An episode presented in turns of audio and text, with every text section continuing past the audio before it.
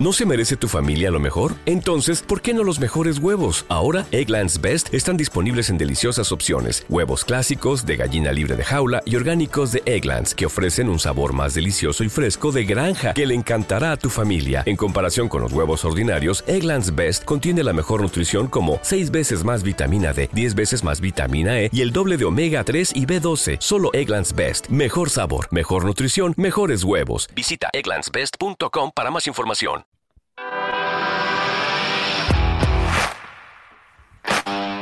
Bienvenido a Esto también es política, el podcast que habla tu mismo idioma, con Mario Girón y Miguel Rodríguez.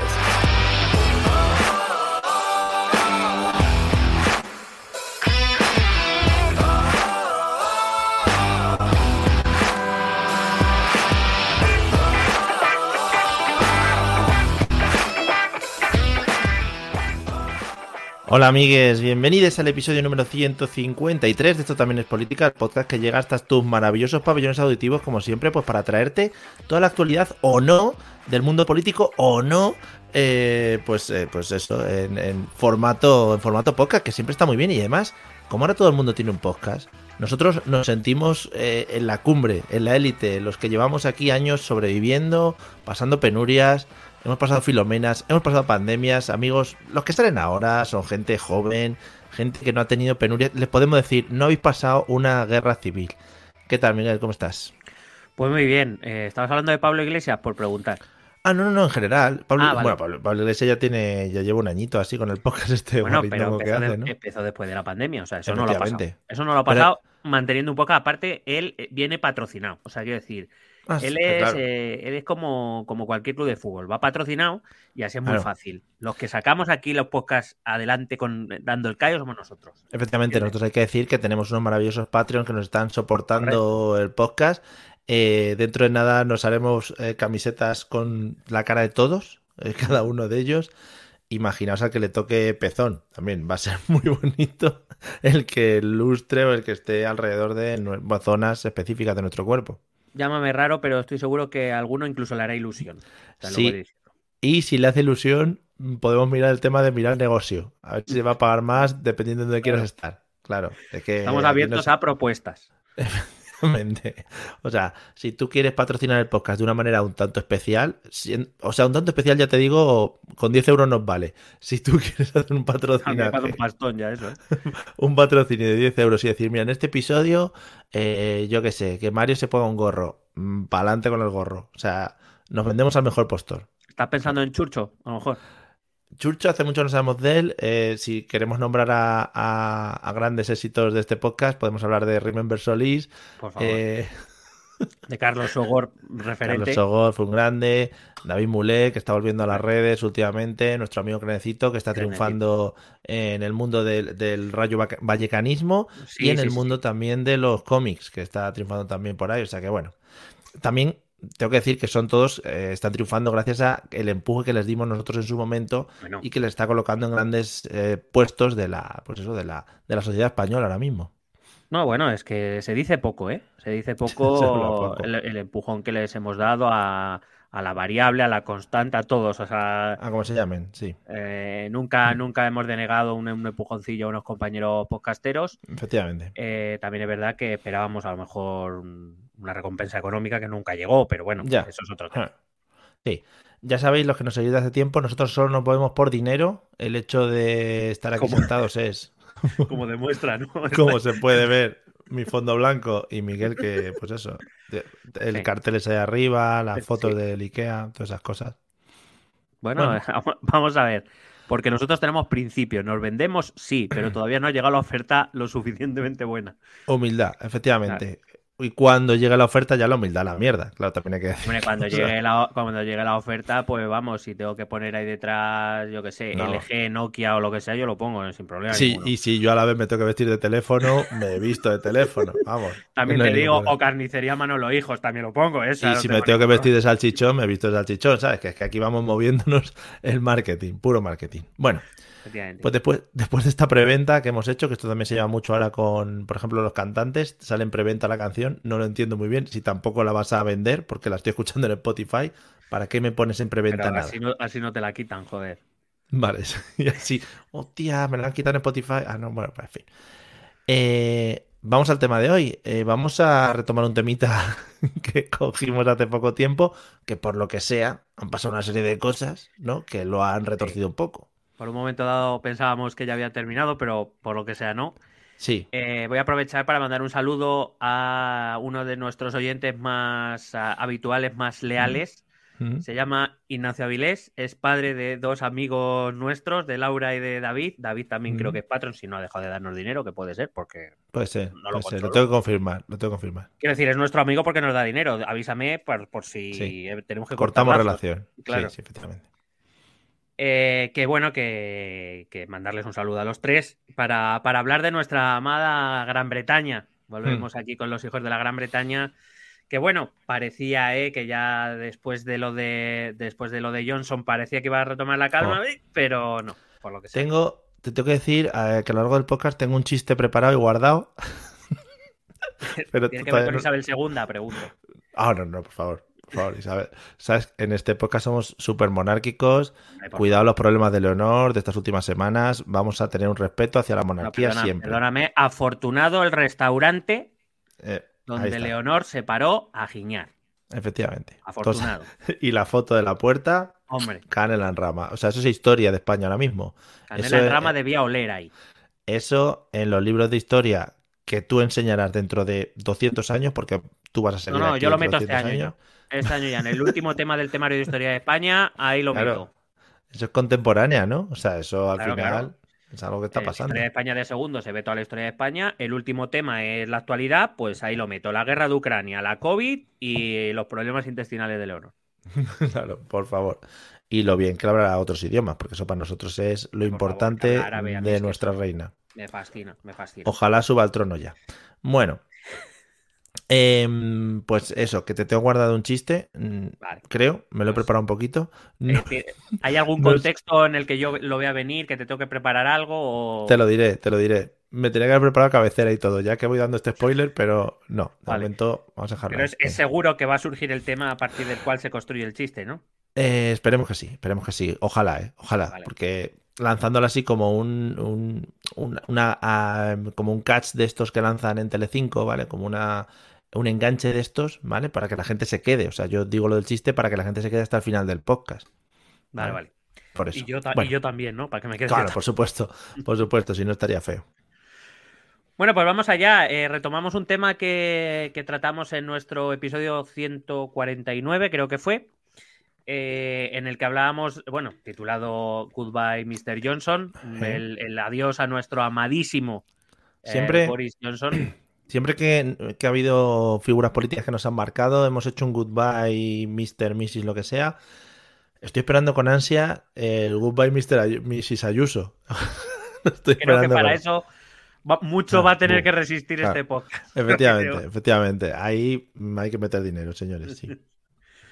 Bueno, pues eh, si recuerdas, eh, habíamos dejado el episodio, contábamos los dos candidatos que habían llegado al, al final, Listras y Rishi Sunak hablábamos un poco más o menos de los dos y cómo a principios de septiembre los militantes conservadores tenían que elegir entre uno u otro para eh, detentar el liderazgo en el Partido Conservador y, por tanto, convertirse en primer ministro británico. Así fue. A principios de septiembre fue elegida Liz Truss. No, yo, como siempre, no quiero decir nada de sí, porque quiero decir, somos humildes ante todo. Pero bueno, acertamos una vez más, ya avisábamos que Rishi Sunak era el, favorito de los del partido, de, digamos, de los de los del, núcleo duro de los miembros del partido, pero que quien votaba a los militantes y que ahí eran muy pro Boris y por tanto eran más favorables a Listras, que venía a ser pues eso, una, mujer camaleónica que, había pasado por muchas ideologías y resistido a todos los gobiernos conservadores y que últimamente se había acercado mucho a las posiciones de,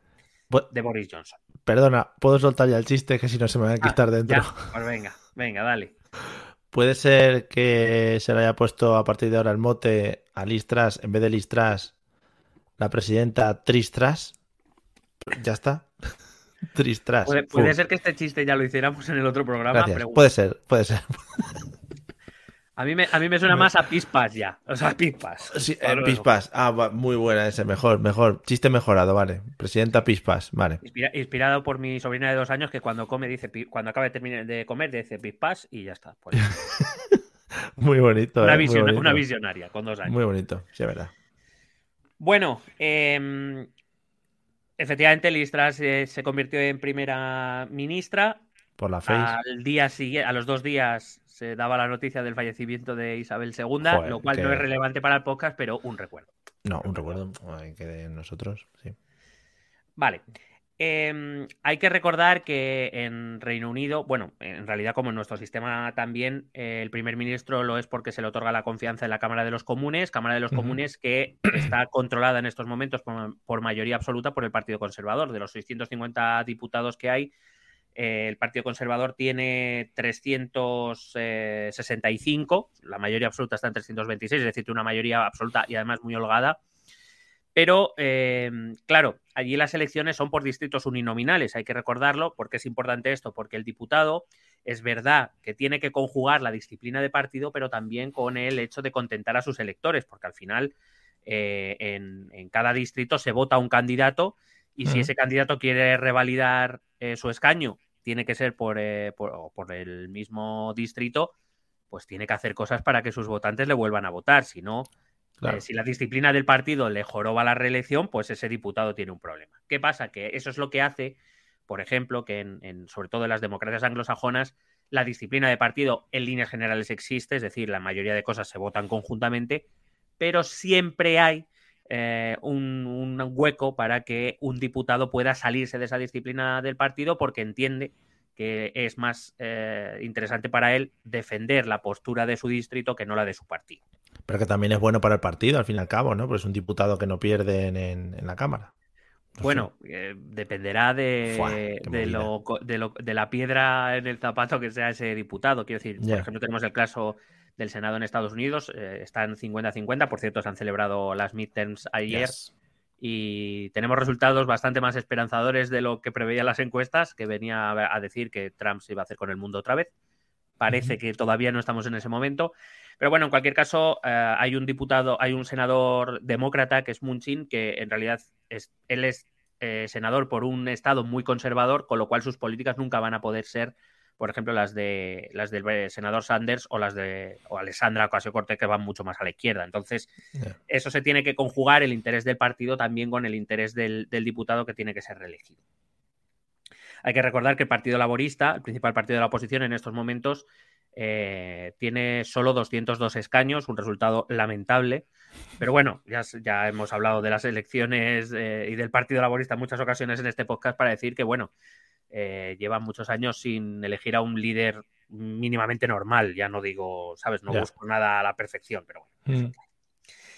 Sin embargo, bueno, por todo lo que ya explicamos en ese capítulo 149 y todos los, que hemos dedicado al Reino Unido y, especialmente a Boris Johnson, que no han sido pocos, no, efectivamente. Eh, eh, los, miembros del Partido Conservador, pues cada vez más incómodos con las políticas de Johnson, forzaron una, moción de censura interna para no perder el gobierno.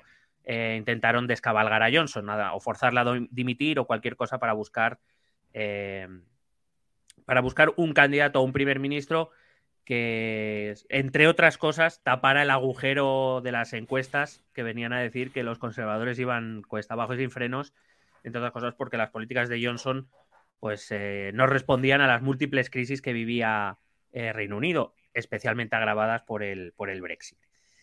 Y en ese capítulo 149 también explicábamos eh, esas dos líneas que con claridad se ven dentro del partido. Una más tradicional, por decir, una política más, más de partido, más, pues más tradicional, que se corresponde más con los conservadores británicos de toda la vida, que estaba encarnado por ese candidato que era Rishi Sunak, ex ministro de Finanzas con Boris Johnson también.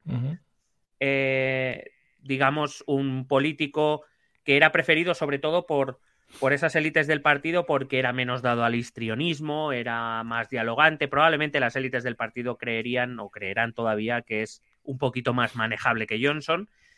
Eh, digamos, alguien más clásico, un conservador más clásico. Y por el otro lado estaba Liz Truss, eh, la famosa Tristras. Gracias. Eh, siempre haciendo honor a los Por mantener el chiste, gracias. que también fue ministra de Asuntos Exteriores con, Johnson y que, eh, bueno, ya hablamos de ella en ese capítulo, no me voy a extender, simplemente que por decirlo de algún modo era la candidata más de las bases, más que de las élites, porque, bueno, eh, tenía tendencias más pro Johnson y además tiene, bueno, ya lo, hemos visto en 48 o 43 días de, gobierno, eh, creo que ha tenido que rectificar más cosas de las que ha acabado diciendo bien. O sea, más o menos para que nos vayamos haciendo. Claro. Una línea, línea continuista. Claro. Eh, sin ser clarividentes, no somos seres clarividentes, no somos seres extraordinariamente inteligentes, aunque en la radio, en la televisión, en los medios de comunicación a veces nos parecen, nos hacen parecerlo. Eh, estaba claro que votando los militantes, es decir, las bases, iba a ganar Listras. Ese 5 de septiembre se anuncia que Listras se convierte en primera ministra con el 57,4% de los votos y se convierte en primera ministra el día 6. Recuerda, es el día que se la visita, eh, hace la visita al castillo de Balmoral en Escocia a su majestad la reina, en la cual la, reina le, le, eh, le encarga el, gobierno y bueno, se le anuncia que es el gobierno, que por supuesto va a obtener el apoyo mayoritario de la Cámara de los Comunes y por tanto. Y presuntamente, presuntamente le echó unos polvitos en el té, por lo que sea. Y presuntamente, efectivamente, dos días después, eh, dos días después de manera oficial, aunque todos sabemos que estaba muerta desde antes. Desde hace años. O sea, hace años. Sí, sí, hace años. Y me impactó mucho, que también tengo que decirlo, eh, que se retiró la que hacía de su doble. Mm. La que, y dijo, yo aquí ya no tengo nada que hacer.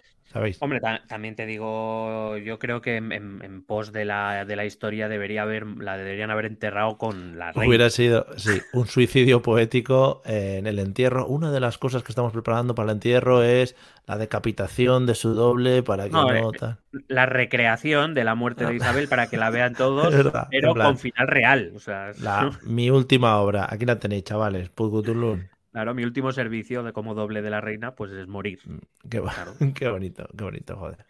Claro sí.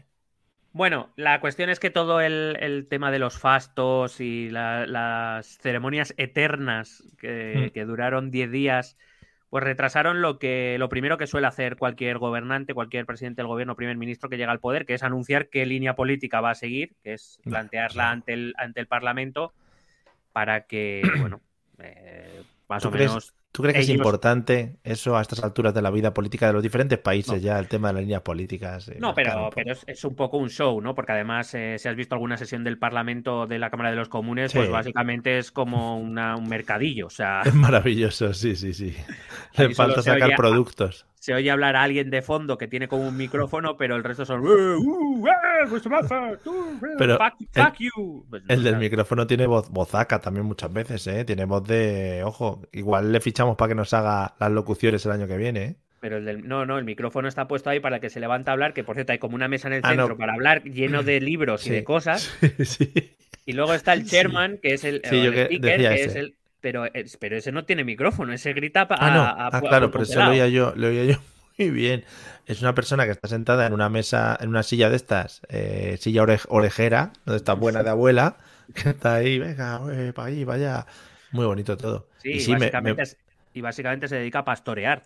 Sí, y que mola mucho la mesa esa central que tienen, una mesa mm. súper alargada. O sea, ahí tú estás sentado, te levantas, no, no, pero que tiene libros, tiene libros abiertos, tiene papeles, ahí, ahí que debe ser que llegas, lo dejas ahí por si acaso y luego lo recoges y te lo ah, Mira, aquí eh, los ladrillos, las impresoras, todo eso que van mostrando aquí en el Congreso, lo tienen por ahí. Si Rivera tuviera esa mesa, hubiera tenido esa mesa, pues otro gallo hubiera cantado. claro. claro. Bueno, como digo, eh, efectivamente no sirve para nada porque los primeros ministros, por lo que sea, no suelen cumplir demasiado sus programas políticos, pero bueno, en cualquier caso, pues digamos, a modo de tradición de show, pues hay, que ponerlo, ¿no?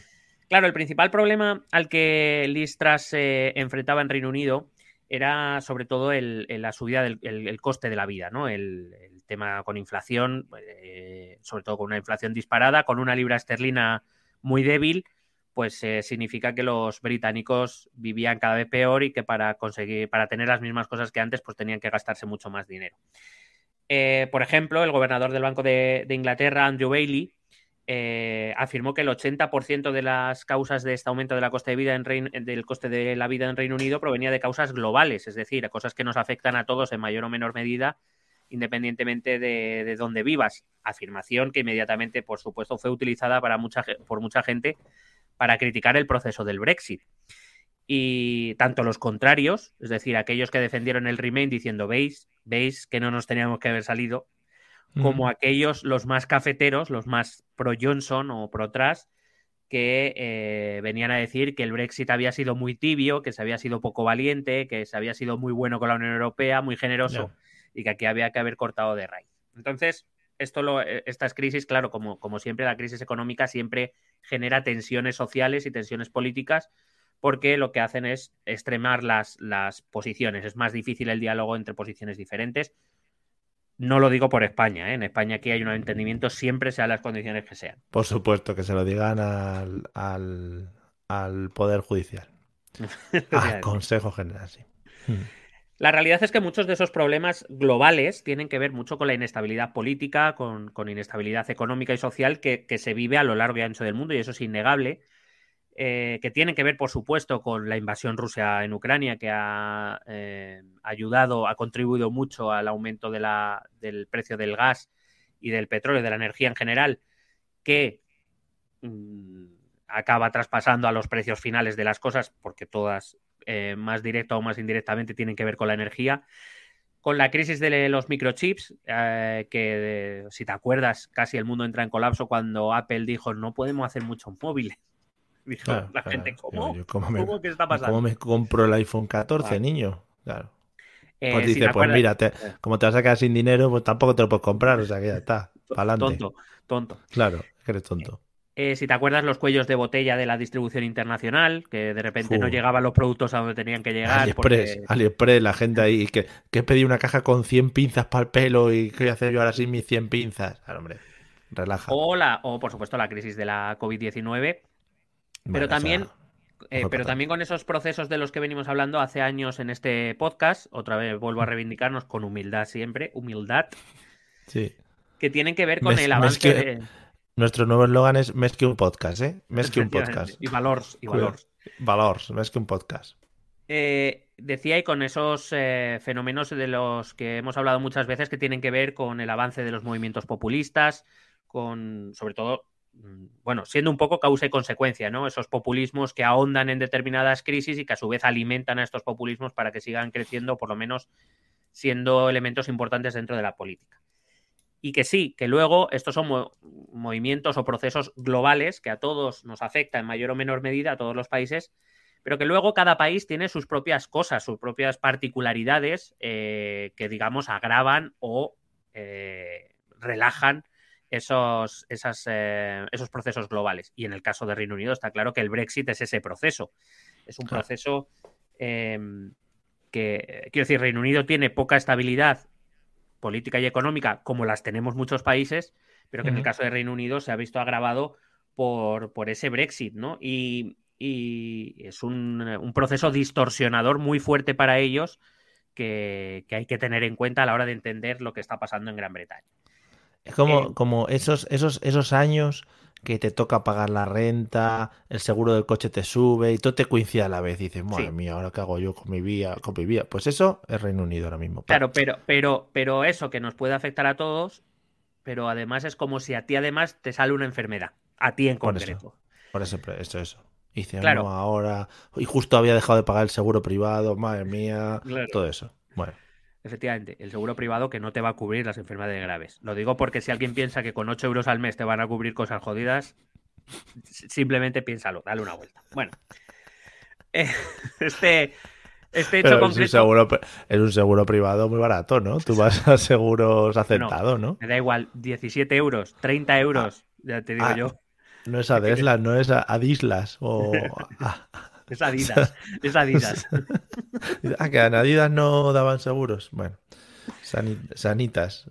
bueno, si, si, miramos a cómo el Brexit ha afectado a esa, a esa crisis, a esas crisis globales que estamos viviendo todos, hay que recordar que el Brexit, el Brexit ha provocado la falta de mano de, eh, de mano de obra en diversos sectores, entre otras cosas, sectores ocupados antes por trabajadores, de, por ciudadanos de la Unión Europea que se han tenido que ir con el Brexit y que ahora se han encontrado con que nadie en Reino Unido quiere trabajar de eso. Pero qué sorpresa como por ejemplo la logística. Quiero decir, si ya hay cuellos de botella en la distribución internacional, imagínate si por fin consigue llegar algo a Reino Unido y no hay nadie para llevarlo a los sitios. Ah, pues bueno, pues tronco, tampoco es tan grande la isla, coño, te acercas al Canal de la Mancha, que es donde lo estamos dejando, y lo coges. Claro. Eh, en una botella lo metemos, te la tiramos. que vaya dando vueltas por la esta. Eh, la necesidad también de mayores ingresos por parte del Estado para afrontar todas estas crisis en un contexto en el que, claro, al irse todos esos trabajadores de la Unión Europea, hay menos trabajadores trabajando, menos trabajadores cotizando y pagando impuestos y, más gastos que afrontar, porque, claro, el gobierno británico, como todos, ha tenido que aumentar el gasto público para, sostener a muchas familias. Y eso que Reino Unido tampoco es que sea un estado demasiado protector socialmente hablando, pero aún así eh, algo tienen que hacer, claro. Em, con lo cual, aumento de impuestos. Eh, el aumento del número de desempleados hace, eh, debido, claro, eh, hay mucha gente que se va a la calle porque a las empresas le sube el coste de la energía, con lo cual mucha gente se va a la calle. reciben menos protección social que en otros países, como te acabo de decir. De hecho, de media, en los países de la OCDE es el que menos protección social da a los desempleados. Y eso limita mucho la capacidad de gasto de esa gente. Si esa gente no gasta, las empresas no venden, las empresas tienen que cerrar. Vaya. Por lo que sea, ¿eh? Em, el mantenimiento de los salarios en líneas generales, eh, si estudiamos los salarios británicos, desde la crisis de 2007-2008 hasta ahora, los salarios no se han modificado sustancialmente en Reino Unido. Si sube mucho el precio de las cosas, sube mucho la inflación, pero no suben los salarios, pues claro, pasa que se pierde poder adquisitivo, la capacidad de gasto es menor y volvemos eh, a, cerrar empresas, básicamente.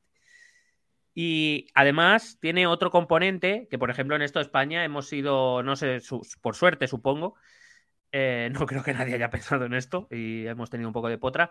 Eh, Reino Unido tiene muy poca capacidad de acumular gas y de, y de, y de convertir gas natural licuado en eh, gas que se puede utilizar, que se pueda transportar a través de los gasoductos.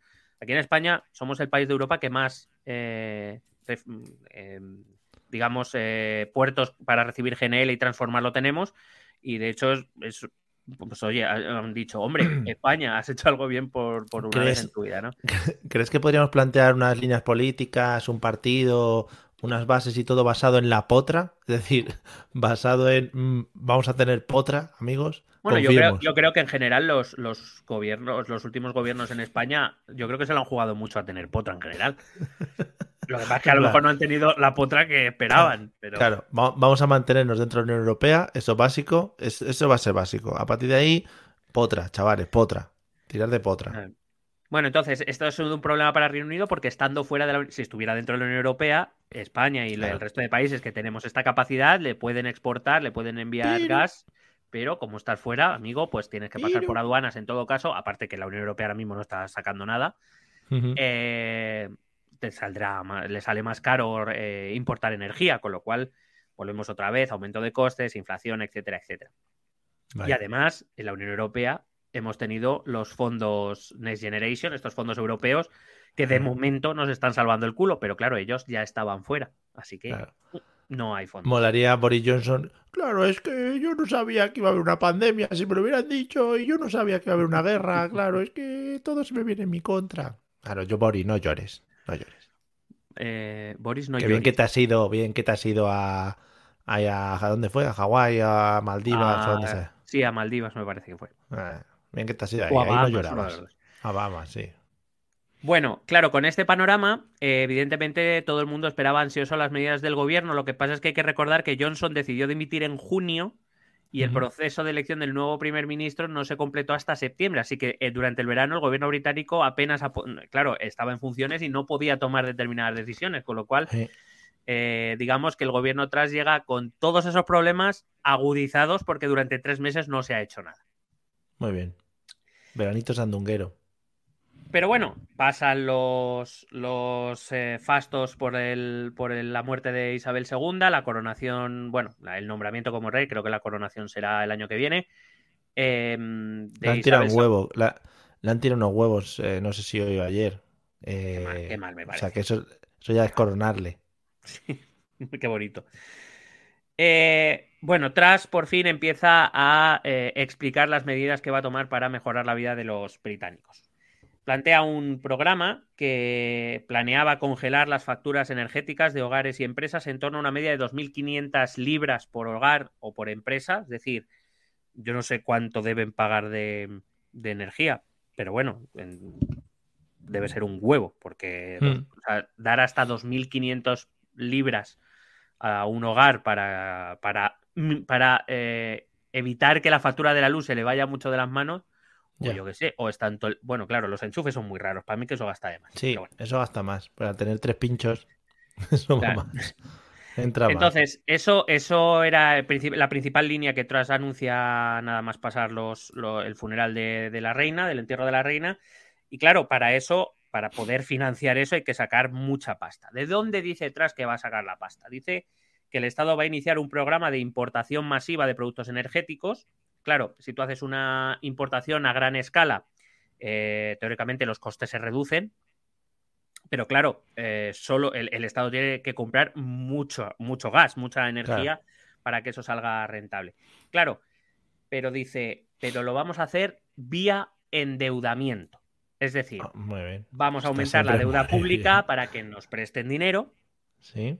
Con ese dinero compramos la energía y en los próximos años, como yo tengo muy claro que esto va a ir fenomenal para hacer crecer la economía británica, vamos devolviendo los préstamos y los intereses a todos aquellos eh, inversores, por supuesto que tontos no son, porque, porque quiero decir, cuando hablamos eh, de gente que compra, o sea, tú y yo podemos comprar deuda pública pero nuestro nivel de compra de deuda pública es mínimo. Allí quien se deja la pasta son u otros estados soberanos o fondos de estos que, te compran 1.500 millones de deuda, ¿eh? te compran dos duros. De hecho, se calculaba que el endeudamiento sería en torno a unos 150.000 millones de libras esterlinas. Ningún fallo veo ahí. O sea, lo veo todo redondísimo. Claro, esos 150.000 millones sería el precio, la diferencia del precio entre el precio mayorista al que compraría el Estado la energía y eh, lo que se le cobraría a los consumidores. Eh, además, para eh, evitar más gastos a las familias y a las empresas, sobre todo, se eliminan los, puestos, los impuestos ecológicos, claro, que se calcula que más o menos en torno a unos 160 libras por consumidor que se paga al año, pues eso se deja de ingresar al Estado y eh, se levanta la moratoria sobre el fracking para buscar gas eh, en, el interior de la Tierra y repartir además unas 100 nuevas licencias para la extracción de gas y petróleo eh, en el corto plazo. Esos eran los planes, los primeros planes que Tras expresa. Claro. Eso es porque no han visto, no han visto alternativa, porque yo, por ejemplo, ahora mismo, para el tema de la luz y esta cara, ¿sabes? Miraría también tema de publicidad. O sea, que cada hora que tenga la luz encendida, te venga un señor y te diga un anuncio. ¿sabes? O te llamen por teléfono. Y de no, no es que tienes que escucharlo, porque está teniendo luz. Escúchalo, cállate. A mí, me, vamos, me parece una gran idea. La verdad es que mucho mejor que de la detrás. ¿Quieres pagar 50 euros menos? Pues te va a llamar un señor todas las horas y te va a decir un anuncio. Por ejemplo, hola, mire, que vamos a vender Vodafone. No, no es que le tengo que colgar. No, es que no me puede colgar. Es que es obligatorio. Es que si me cuelga le cobro el doble de luz. Claro, es el gobierno de España. Porque, entonces, porque entonces esta hora de luz no está patrocinada. Pues guay. Pues eh, ya está, lanzando ideas al mercado. Bueno, en aquellos momentos el líder laborista, que era Steimer, eh, Steir, ¿es, Steirmer o Starmer? No sé, Starmer. O Starmer. Hmm.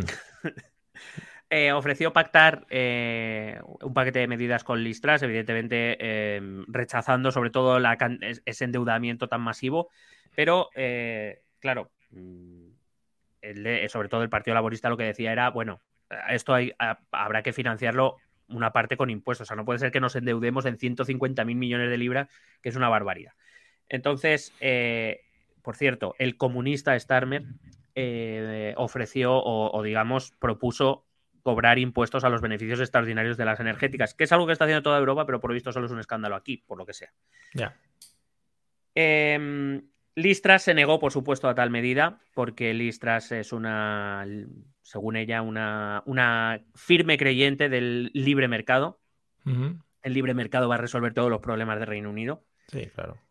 Eh, aduciendo que, por supuesto, eso reduciría el nivel de inversiones en las empresas energéticas eh, británicas, que era un objetivo prioritario para su gobierno, porque la atracción de inversiones es lo que crea riqueza, según Listras en su, en su, en su cabeza. Su cabeza, en sus movidas. La cuestión es que las primeras voces dentro del grupo conservador se empezaron a, escuchar, porque, repito, estamos hablando de 150 mil millones de endeudamiento en el corto plazo, que es una burrada. Eh, entonces empezaron a, ya a, mediados de septiembre, es decir, eh, no llevaba casi ni dos semanas como primera ministra, ya dentro del Partido Conservador empiezan, bueno. La movida, la movida. Especialmente entre los diputados conservadores elegidos en Escocia y en Irlanda del Norte. Que dijeron, nosotros, ¿para qué? ¿Para qué? y te voy a explicar eh, por qué, eh, a, lo mejor no se entiende. Eh, en estas dos zonas especiales de Reino Unido, en estos dos territorios de Reino Unido, digamos que son dos territorios con políticas ecologistas muy avanzadas. Entonces, claro, es como, o sea, me estás diciendo que yo vote a favor de unas políticas anticlimáticas o antiecológicas, como por ejemplo volver al fracking, como quitar los impuestos ecológicos, como que las empresas vuelvan a contaminar lo que les haga de los cojones. O sea, me estás echando a los leones a mí. Claro. Entonces, claro, estos diputados le empiezan a decir, no tengo muy claro que yo vaya a votar a favor de ese plan. Otro, de los grandes, otro de los graves problemas en Reino Unido que nadie abordó en verano por estar en esta situación de interinidad fue una crisis industrial. Eh, derivado también de otros movimientos globales, como la llamada Gran Dimisión, no sé si has escuchado hablar. Em, bueno, empezó en Estados Unidos y es verdad que se ha extendido un poco por todo el mundo occidental, y es que de repente eh, muchos trabajadores en masa han empezado a dejar sus trabajos. Eh, ah. porque no están contentos con sus salarios, con sus bajos salarios, evidentemente, con sus condiciones laborales, con su situación en muchos casos de interinidad o de mm. Y dicen que para, mira, que para estar así, que le den por culo al trabajo, vienen a decir un poco resumidas cuentas. En Estados Unidos se calcula que, de, por, eh, de hecho, se empezó a llamar así, se calcula que en un periodo de tres meses, el año, eh, a principios de este año, dejaron su trabajo en torno a unos 6 millones de estadounidenses. Muy bien. Claro, lo, cual... lo que ha hecho lo que ha hecho Mark Zuckerberg ahora en Meta, pero al revés, ¿no? O sea, eh, ahora lo que él ha hecho ha sido echar a gente. Bueno, y, Elon Musk en Twitter. También. Y Elon Musk en Twitter también. Es, lo mismo, pero totalmente al revés, no tiene nada que ver. Claro, Pero en este caso serían los trabajadores que se irían por su decisión, no porque. Vale, ahora se han ido, pero porque, bueno, había unas movidas ahí. Que unos fallos de cálculo de 11.000 personas arriba, 11.000 personas abajo, claro. Pero bueno, como, como te he dicho antes, eh, es un fenómeno global. Eh, a España está llegando también. Eh, lo que pasa es que cada país luego, en cada país toma características particulares. Y, es, como te digo, es un, es un fenómeno que empezó en, te he dicho, no, fue en, yo creo que fue finales de 2020, principios de fue al pasar la pandemia, mucha gente dijo que para esas mierdas de salario y condiciones que pasaba, que preferías quedarse en su casa. En el caso británico, estas condiciones eh, particulares tienen como uno de los factores principales que en el sector industrial las unions, algo parecido a lo que son lo que aquí llamamos sindicatos, no son estrictamente iguales, pero bueno, son muy parecidos, son asociaciones de trabajadores. Allí todavía algunas unions tienen mucha fuerza o, bastante fuerza, como, como, para forzar una negociación o como echarle un pulso por lo menos al, al Estado en determinados sectores. Em, sobre todo porque estas unions tienen mucha capacidad de, de organizar eh, movimientos, protestas, manifestaciones y huelgas porque tienen seguimientos masivos por parte de sus trabajadores. Y en Reino Unido los conflictos laborales y las huelgas ya comenzaron en verano. Es verdad que no se ha oído hablar mucho de esto, pero ya empezaron las primeras huelgas, empezaron en verano en esa situación de interinidad del gobierno británico, sobre todo centrado en el sector de los transportes, todo se incendió en el sector ferroviario donde todas las unions de los trabajadores ferroviarios eh, organizaron una huelga, se pusieron de acuerdo para hacer una huelga al mismo tiempo y dejar, eh, para que te hagas una idea, durante varias semanas, de hecho la huelga sigue, pero no al mismo nivel, pero durante un par de semanas eh, el transporte ferroviario en, Reino Unido estuvo al 20% de lo que es habitual. No es como aquí, que convocan huelga los del metro y los servicios mínimos son el 100%, que dicen, Una presión espectacular de la huelga. Eh, simplemente por explicar, el sistema ferroviario en Reino Unido es un servicio público que está eh, privatizado, es decir, lo gestionan empresas privadas, pero lo, lo mm, lo costea el, Estado. Entonces, eh, estas empresas que estuvieron a punto de quebrar durante la crisis de la COVID, porque por lo que sea nadie viajaba, o muy poca gente se movía, eh, le costó al gobierno británico unos 16.000 millones de libras rescatar o, digamos, evitar que estas empresas quebraran, estas empresas ferroviarias. ¿Qué pasa? Que lo que le vino a decir el gobierno Johnson cuando le dio este dinero es eh, vamos a negociar un nuevo contrato, no puede ser que esto a nosotros nos cueste 16.000 millones de libras eh, si vuelve a pasar algo de esto, vamos a tener que reducir costes. Nosotros os vamos a pagar menos. Ahora, tú verás cómo reduces costes. ¿Cómo reduce costes una empresa normalmente? Pues o bajando salarios o despidiendo gente, empeorando el servicio, quiero decir. Mm, que no, no, hay muchas más alternativas. Porque los directivos dejando de ganar dinero, eso tampoco es una cosa no, que no, no, claro. pero eso no se plantea. Vale. ¿Qué pasó? Que en mayo de 2022 se plantea la rebaja salarial. Las empresas privadas que gestionan los, eh, ferrocarriles empiezan a anunciar los cambios en las condiciones laborales, la reducción de salarios y demás. Y la gente contentísima. Y los trabajadores pues se van a la huelga. Y de hecho, eh, el, éxito, porque ya te digo, el solo circulaba el 20% de los trenes, animó a otros sectores, como por ejemplo el sector de las telecomunicaciones, como el servicio postal británico, los servicios legales, transportes de mercancías. Empezaron muchas huelgas en, Reino Unido. A esto, se le, el coste de la logística y de otros servicios, unidos a la inflación, pues precios más arriba todavía. O sea, es todo como se ha ido juntando mil cosas Efectivamente, como decía el presidente, el gobernador del Banco de Inglaterra, muchos fenómenos globales, pero también cosas particulares que es necesario entender. Repito que a día de hoy la huelga de ferrocarriles sigue vigente, no está siendo tan agresiva como hace tres o cuatro meses, pero todavía están en negociaciones tanto las empresas como el Estado como las unions. Eh, con los problemas agolpándose a la puerta de, la recién estrenada Listras y después de ese gran anuncio que por lo visto parece no gustar a mucha gente, la primera ministra anuncia que va a presentar un plan económico para el país. Todos aquí, ahora sí, ahora sí, ahora, sí. Llegó lo bueno, vamos para allá. Por supuesto, no lo presenta ella, lo presenta su ministro de Finanzas, eh, que me ha gustado mucho el nombre, Quasi Cuarten. Quasi Cuarten, Quasi Cuarten. Quasi Cuarten, qué guay.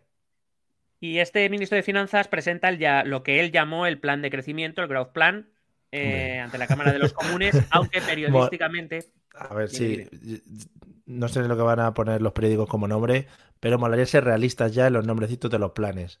Claro, el plan, el plan, si no lo hacemos, no vamos a tomar por culo. Ese es el plan, por favor. Bueno, yo más bien lo hubiera titulado el plan ya veremos. Ah, el plan ya veremos, el plan que se lo coman los que vienen después, ¿no? En plan, mm, igual nosotros no aguantamos, fíjate. Pero eh, si alguien, alguno de nuestros oyentes, ha, ojeado algún medio británico, por eh, supuesto, habrá visto que los periódicos allí, eh, los medios lo llamaban el mini budget, el mini presupuesto, ya que no era un, proyecto de presupuesto oficial, pero digamos cumplía los requisitos de un presupuesto que era dirigir la política económica. Como digo, este, este anuncio contenía las líneas de, economía, de política económica a corto plazo basadas, según palabras de la propia Truss, en políticas radicales de libre comercio. Eh, lo que incluía el recorte de varias partidas impositivas, es decir, el recorte de impuestos, que ya veremos ahora qué impuestos. Mm, si estáis pensando mal, estáis acertando. Pero, eh, sin embargo, no parecía tocar los programas de gasto público. Entonces, em, em, justo descubrí una publicación en eh, un artículo en el New York Times ya sabéis que, quiero decir, me llaman a Por para consultar la. Por supuesto, estás a punto de entrar en la junta directiva ya. No, no quiero, me lo han ofrecido. Pero ah, en, la, mesa de redacción, eh, los que eligen las noticias por las mañanas. Eh, no, es que me, no, me gusta, me gusta que, piensen que se están equivocando. Vale, vale, mantente al margen, sí, sí. Efectivamente. Entonces, el New York Times publicó un artículo en el que explicaba de dónde venía esta, esta idea de, digamos, esta línea económica que, que Truss y su gobierno planteaban y se derivaba de, o se deriva por lo visto, de unas teorías publicadas en 2012 por varios think tanks británicos de derechas, de muy derechas, eh, pro-Brexit y negacionistas del cambio climático. Joder, todo bien. Esas son las credenciales. Todo bien. Eh, que venían a decir que efectivamente lo que se necesitaba era eh, eliminar radicalmente impuestos, pero mantener el gasto público para que los británicos pudieran vivir cómodamente. Claro, eh, hay que decir que ni siquiera sé cómo esto se toma en serio, porque no nos engañemos, si no tienes ingresos no sé cómo vas a poder gastar. Claro, ¿en qué se, eh, ¿cómo haces eso? Con endeudamiento, si es que no te queda otra. Mm. Eh, el primero en posicionarse dentro del Partido Conservador en contra de esta línea económica va a ser, oh sorpresa, Rishi, eh, Sunak, el que hoy es primer ministro, entonces había sido el rival derrotado por Liz en las primarias británicas, en las, en las primarias conservadoras. Para, para, entender este planteamiento económico, además de repasar sus puntos más importantes, tenemos que entender que el recorte de impuestos, repito, no implicaba necesariamente un recorte del gasto público y que la diferencia se iba a financiar con deuda es lo que, lo que te he venido explicando ya antes. Em, quiero dejar claro, eh, porque alguna vez hemos dicho en este humildísimo podcast, humildísimo, eh, que reducir el ingreso público, es decir, que bajar impuestos, eh, conllevaba una reducción del gasto público y que por tanto una reducción, un recorte o un empeoramiento de los servicios públicos, sin darle ningún matiz ni positivo ni negativo, simplemente es lo que es. O sea, no, pretendo decir que es bueno ni que es malo, pretendo mm, decir que es... Realidades, realidades. Que si, el sector público no tiene ingresos en forma de impuestos, eh, el endeudamiento también tiene un límite, porque van a decir, ya, pero ¿cómo me vas a devolver todo esto? O sea, quiero decir, pero bueno, que reducir el, ingreso público implica, necesariamente reducir el gasto público. Siempre se nos han echado encima con la típica teoría de, no, es que el problema es que se gasta mal, hay que gastar más eficiente, hay que ser, eh, eh, se puede ser más productivo. Eh, sí, si no digo que, no, señores. pero bueno, doy por hecho que en líneas generales un, normalmente se intenta gastar de manera racional, aunque es muy difícil cuando se maneja un presupuesto del tamaño de un presupuesto de España o de Reino Unido. Em, Pesado, que estás ahí en Twitter hablando, que no sé qué, que sí, que te hemos escuchado ya, que si hay que gastar menos en coches, pues venga, que sí, ala, siguiente. A ver, evidentemente que el gasto público tiene que ser eficiente y que estoy convencido de que todos los sectores públicos del mundo, incluido el español y el británico, podrían ser más eficientes a la hora de someter el gasto público, mm, sin duda alguna. Si nadie ha dicho, si es que eso no hay ni que decirlo. Si es que eso no, hace El de Twitter, pesado que sí, que sí, que los coches, que si las comidas, que si los aviones, que te calles ya. Pero es que da la casualidad de que siempre se, que se han anunciado recortes de, impuestos y por tanto mm. recortes en los ingresos públicos, eh, nunca ha habido una mejora de la eficiencia ni de la productividad. Quiero decir, claro, si, si, alguien me dice, no, vamos a recortar impuestos, pero de verdad vamos a mejorar esta parte, sería fenomenal, pero es que no se ha hecho nunca. Entonces, dando por hecho que la eficiencia y la productividad no van a cambiar en el sector público, porque repito, aparte es algo complicado, reducir ingresos implica reducir gastos nos guste o no nos guste. No, nos parezca la mejor política del mundo o nos parezca la peor del mundo. Simplemente estamos diciendo algo racional y lógico. Mm, pero grullo. Mm. Eso que defienden las derechas, eh, esto que gusta tanto decir ahora, las derechas neoliberales, oh. por ejemplo, nuestra amada Musa. Hombre. Eh, ella sabe quién es. Eh, de que además que nos dicen, no, si es que al bajar impuestos se recauda más. No. O sea, hombre, a no ser que entre, digan, y ahora pagan los bebés también y pagan impuestos, pues ahí igual sí. Quiero decir, eh, precisamente la señora, hay que recordar que la señora Díaz Ayuso salió muy ufana a ella diciendo que Listras iba a aplicar las políticas que ella estaba aplicando en Madrid. Claro. Es pues decir, reducir impuestos, pero como se recauda más, se puede mantener el gasto público. Claro, no, pues joder. No. Está la sanidad fetén ahora, estas últimas semanas, ¿eh? claro. Eh, de hecho, como te digo, vino a decir poco menos que, que Tras le estaba copiando. ¿eh? sí, por supuesto, para ella. Que la foto esa que vimos grande de su sujeto se la había mandado a Liz para que la pusiera en el despacho. Efectivamente. Sin darse cuenta, por cierto, que la caída de Tras tiene mucho que ver con esto y que por tanto sus postulados económicos quizás no sean tan bien vistos, no digo dentro de la población inglesa, sino sobre todo dentro de los mercados financieros, esos que supuestamente eh, iban a pagar más impuestos si le bajaban los, las tasas. Pero, claro, no entiendo. Hay gente que si tiene los impuestos altos no pagan. Dicen, no, es que yo estos impuestos no quiero pagar, señora. Pero si los bajas, sí, sí, sí, sí, negociemos. Claro, o sea, la teoría, lo que el argumentito este que te defienden es, eh, bueno, si tú le pones una tasa impositiva menor, habrá menos gente que decida esconder las rentas para porque dirá que bueno que al ser una tasa menor eso sí es aceptable y estará dispuesto a aflorar ese dinero que si tú les pones a lo mejor un 45% a quien cobra 5 millones de euros eh, lo va a esconder, pero si se lo bajas al 30 no, va a pagar los impuestos. Mire. Mañana, mañana voy a ir a hablar con mi colega del taller, se lo voy a contar así. Yo creo que va a decir, hombre, por supuesto. Toma, el IVA de todos estos años. Eh, quiero decir, hay, que dejar una, cosa. O sea, quiero decir, sea, ¿cuándo se ha aflorado dinero? Cuando se han hecho, eh, iba a decir indemnizaciones, no, cuando se han hecho indultos fiscales. es decir, saca el dinero y no te pongo multas. Ahí está. Por cierto, la última la hizo el señor Montoro, por cierto. Rodrigo Rato, mete dinero en España. Venga, rey de España, mete usted dinero, vamos. Pero vamos a ver, más allá de que algunos comportamientos individuales sí que puedan actuar de esa manera, y no digo que no, eh, en líneas generales, cuando tú tienes el dinero en Panamá y está bien ahí, pues ¿para qué lo vas a mover aunque te bajen los impuestos? Ya. No, yo es que soy muy español, mucho español, y lo voy a pagar ahora.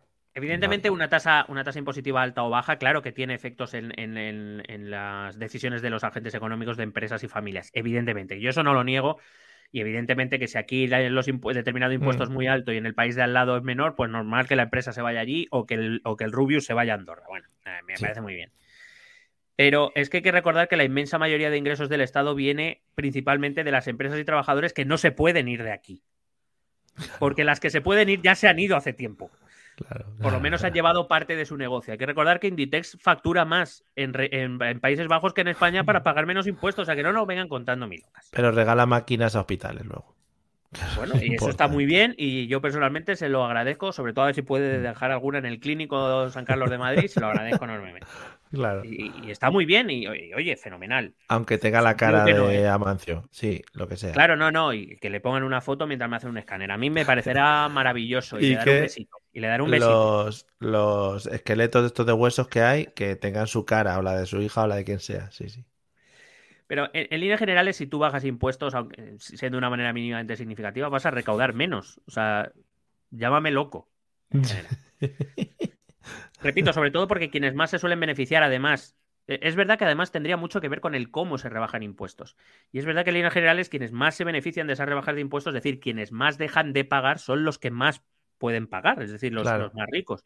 Vuelvo a repetir, no le doy ni, ni, ni, lo envuelvo en una sábana de bondad ni en una sábana de maldad, ni lo condeno ni lo apruebo pero simplemente es así y ya está. O sea, no, sé cómo alguien puede llegar a la conclusión contraria. Que bajando impuestos se puede recaudar más es algo que siempre me ha fascinado. Tú y yo, pobres Waltrapas, claro, cambiaría, que igual te dan 5 euros más en la devolución de la renta al año o una cosa así. Claro, que a lo mejor te ahorras en un año, pues yo qué sé, 60 euretes, que no está mal, ¿eh? Pero 60 euretes. Ahora, el señor, la señora Botín, a lo mejor con esa rebaja de impuestos, pues está ahorrando, yo qué sé, 3 o 4 millones, no lo sé. Claro. Pero excepto los autónomos de España, recordemos que a los autónomos no nos baja nadie nada. Eso es. En fin. Eh, sí, como en el caso de Listras eh, y como en el de Isabel Díaz Ayuso, es que bueno, a los madrileños en general parece que nos da igual. No, la eh, si, como en el caso de Listras pretendes bajar los impuestos pero gastar lo mismo que estabas gastando antes, necesitas cubrir la diferencia. ¿Cómo? Ya te lo he explicado, con endeudamiento, con deuda pública. No hay otra manera. Y la deuda pública, repito, es eh, un dinero que te prestan, no te lo regalan. Te prestan con un interés y vas a tener que devolverlo. como los bancos, amigos, como los bancos. Si pedís un crédito al banco, el banco os lo va a requerir ese dinero. Es, una magia que hay. Claro. ¿Sabes por qué a los estados se les presta dinero? Porque confían en que van a pagar, porque entre otras cosas cobran impuestos, es decir, tienen ingresos. Si el Estado no tiene ingresos o tiene menos ingresos, los prestamistas te dirán o me das más interés o te va a prestar Rita de Singer. Claro. Ah, digo, como estamos en el programa de Reino Unido, pues. Sí, efectivamente, hay que meter un poquito de inglés. Claro, pero vamos, que es, matemática pura. O sea, si tengo menos impuestos y tengo mismo gasto, pues gasto menos ingresos, deuda. O sea, esto es matemática muy simple. Entre las medidas que proponía el gobierno tras se reencontraba la reducción de las tasas de IRPF en todos los tramos. Ah, mira. Mm, eh, pero vuelvo a repetir, claro, eh, a quien por sus pocas rentas eh, paga mucho menos, la reducción siempre es muy pequeña y para los que pagan mucho, pues su reducción de renta es mucho mayor, o sea, de, impuestos es mucho mayor. De hecho, hablaban de que iba a hacer desaparecer el tramo de, el, tramo más elevado, que era el de en Reino Unido estaba en el 45% para las rentas más elevadas. Y que quería eliminarlo, dejar que el tramo más alto fuera el del 37%, me parece que estaba. Quería reducir la fiscalidad a los inversores, es decir, que por eh, meter, por comprar acciones, por invertir en empresas no sé qué, pues menos impuestos. Claro, claro eh, o que te desgrababas impuestos. Elevación de los umbrales mínimos para pagar impuestos en determinadas actividades como la compra de bonos bancarios. ¿Compras bonos bancarios? Pues ahora puedes comprar más cantidad y me vas a pagar menos impuestos. Venga. En los fondos de pensiones privados, en la compra de acciones, en la bonificación a los directivos de las empresas. Las Esos iban a pagar menos impuestos todavía. Dinerity, claro, hombre. Y iban a eliminar o pretendían eliminar el IVA para, para compras de gran cuantía hechas por extranjeros. Es decir, si este podcast humilde hubiera cogido todo su dinero y hubiera hecho una compra en ese sueño de Listras, no hubiéramos pagado IVA. Joder. Hay que recordar que el IVA y el RPF son los impuestos que más dan a todos los estados. Y eh, la última, una medida que bien conocemos en España cada vez que ha habido una crisis económica y ha llegado sobre todo un partido, no por nada, pero es que es el partido que siempre lo ha propuesto, el Partido Popular, la liberalización del suelo, que siempre nos ha ido muy bien, por otro lado. Bravo. Vamos, vendamos suelo, claro que sí, hombre. Sobre todo en una isla, ¿sabes? Que, bueno. Es que el Támesis, por ejemplo, está muy desocupado ahí de pisos. Está poco aprovechado, la verdad que sí. Es que lo tienen ahí nada más que con agua. y, a veces sucia, quiero decir. Ya me dirás tú. Ay. A esto se unía la eliminación de todos los planes previstos por el gobierno Johnson anterior para 2023 que, que, implicaban la creación o la subida de algunos impuestos, como por ejemplo el impuesto de salud o de atención social, el aumento del impuesto de sociedades del 19 al 25%, que es la tasa que tenemos aquí en España, por ejemplo. Se iban a poner también impuestos especiales a las horas extraordinarias, es decir, si tú ibas a forzar a tus trabajadores a hacer horas extraordinarias, ibas a pagar más. Eh, y se iban a imponer, y cuidado con esto, que esto es muy serio en Reino Unido, para que veas cómo estaba de jodida la situación. El gobierno Johnson estaba dispuesto, de hecho, estaba aprobado, poner impuestos a la cerveza, oh. al vino y a la sidra. Oh, a la sidra, sidra. Pues cuidado con eso, ¿eh? que los, eh, los pubs después de los jobs eh, se llenaban de mucha people. O sea que ahí cuidado, eh, mucha, mucha people bebiendo beer. Drinking a lot of beer, ¿eh? Pins, pins, a lot of, aquí, truco, truco. Pues eh, el gobierno Johnson había previsto y había aprobado esos impuestos que, por supuesto, Listras anunciaba que no se iban a imponer. Como consecuencia del anuncio, este anuncio fue el 23 de septiembre. Estamos hablando, ella llega al gobierno el 6, pero el 8 muere la reina, hasta el 18 no acaban los fastos. Pues es decir, a los cinco días de estar en el gobierno prácticamente, se anuncia, el ministro de Finanzas anuncia esto. Cuando se anuncia, por lo que sea, el valor de la libra esterlina cae en picado muy bien. Eh, tanto es así que casi llega a la paridad con el dólar, que era algo que no se veía desde hacía 50 años. Eh, y esa era la primera respuesta de eso que, llamamos los mercados, ¿no? Esas, eh, es el mercado, amigo. Sí, que decía Rodrigo Rato hace años. Ese circuito financiero, que es, entre otras cosas, el que de seguir los planes le tenía que prestar el dinero al gobierno de Listras. Mm. Y esos supuestos aliados que Listras perseguía, que quería tener de su lado y que lo que le estaban diciendo con eso es, te estás columpiando bonita. Eh, nadie, nadie te va a dejar impuestos sabiendo que vas a recortar todos los impuestos y que por tanto vas a recortar tus ingresos pretendiendo mantener el gasto público, porque eso significa que cuanto menos ingresos tengas, menos capacidad para devolver los préstamos vas a tener. Vamos, lo que hace un banco contigo cuando vas a pedir una hipoteca, que es lo primero decirte, dame nóminas, dame ingresos, dame renta. Sí, sí, sí. ¿Por qué? ¿Por qué? ¿No confía usted en mí? Si soy buena persona, a mí, a mí, si no he matado a nadie nunca. pues tú imagínate que tienes un sueldo de mil euros, vas a pedir una hipoteca, ya se ríen de ti. Pero imagínate que de repente ven que tu sueldo va a bajar de mil a 600. Claro, y tú se lo dices. Ahora sí, ahora y se, lo, y se lo dices en rueda de prensa al banco. Le dices, mira, pasa esto, tal. Ah, bueno, entonces sí, joder. Digo, pues ahora sí, ahora sí. Eh, te digo que además el 26 de septiembre la libra eh, caía a su mínimo histórico respecto al dólar estadounidense desde 1971, en plena precrisis del petróleo del 73. Es un momento muy delicado en la economía mundial. O sea que imagínate cómo estaban las cositas. Diez días después, el, ministro Cuarten, casi, casi Cuarten, Casi cuarten, que es, que es eh, no llega al medio, es casi cuarten. Venga, hasta de hecho, es 0.21, casi cuarten. eh, Cuarten anunciaba las primeras modificaciones al plan que había presentado previamente. me he equivocado, lo siento mucho, no lo volveré a, hacer. No lo volveré a hacer. Eh, implicaba la retirada de algunas de las medidas anunciadas, empujado sobre todo por la subida de los tipos de interés del Banco de Inglaterra. El Banco de Inglaterra, claro, En los bancos centrales, todos los bancos centrales están empezando a subir el tipo de interés. El objetivo básicamente es enfriar la economía, que sea más caro pedir un préstamo, que sea más caro pedir una hipoteca, que sea más caro pedir prestado para enfriar la economía y eso hace rebajar el precio. Teóricamente la política monetaria lo que hace es rebajar el precio. Ahora es cuando nos viene cuando nos viene en la cabeza aquellos dos personajes que no sé si os acordáis hace años salieron haciendo un vídeo hablando de las hipotecas fijas y las hipotecas variables, amigos, que eran dos personajes que por lo que sea habían tomado una serie de, de productos, unos productos previos, y decían que era mucho mejor la hipoteca fija. Y no les hicisteis caso en su momento porque os pudo el ansia, ¿no? El ansia de, de, ganar dinero mes a mes, ¿no? Y ahora trucutru, por no hacerles caso. Que por cierto, luego hicieron también vídeos con poca ropa, vendiéndose a sí mismos. Bueno, fue muy bonito aquella experiencia. Sí, sí, no, pero quiero decir, pero ¿y lo que aprendimos qué? Eh, lo que aprendimos de droga, de, todo, un montón de cosas. De la vida, de la vida. Que por lo que se lo explicaban, como con la mandíbula un poco torcida, bueno, una movida, una movida de las hipotecas fijas. Se les repalaba el labio a lo mejor. Sí, sí, verdad. el interés, no sé qué. Uy, va, ¿cómo se le va, señor? Vaya. Bueno, pues eh, eh, evidentemente, eh, quiero decir, ahora el, principal objetivo de, las, de los bancos centrales, del Banco Central Europeo, de la Reserva Federal Estadounidense, es reducir la inflación, es su principal objetivo como, institución y lo hacen enfriando la economía, es decir, que se, que se mueva menos dinero. Normalmente eso sí que hace que, que los precios o que las subidas de precios al menos se moderen. Pero claro, esa subida de tipos de interés implicaba que lo que se pretende es reducir la inversión, reducir la compra de acciones, reducir la compra de bonos, es decir, reducir todo aquello que el gobierno de Listras quería potenciar. Entonces era el gobierno tirando para un lado y el Banco Central de Inglaterra, el Banco de Inglaterra tirando para otro. Em, de hecho, algunos bancos, varios bancos, retiraron del mercado algunos de sus productos hipotecarios, viendo que esto va a ser un desastre. Preferían no prestar dinero a nadie porque se iba a parda. Claro.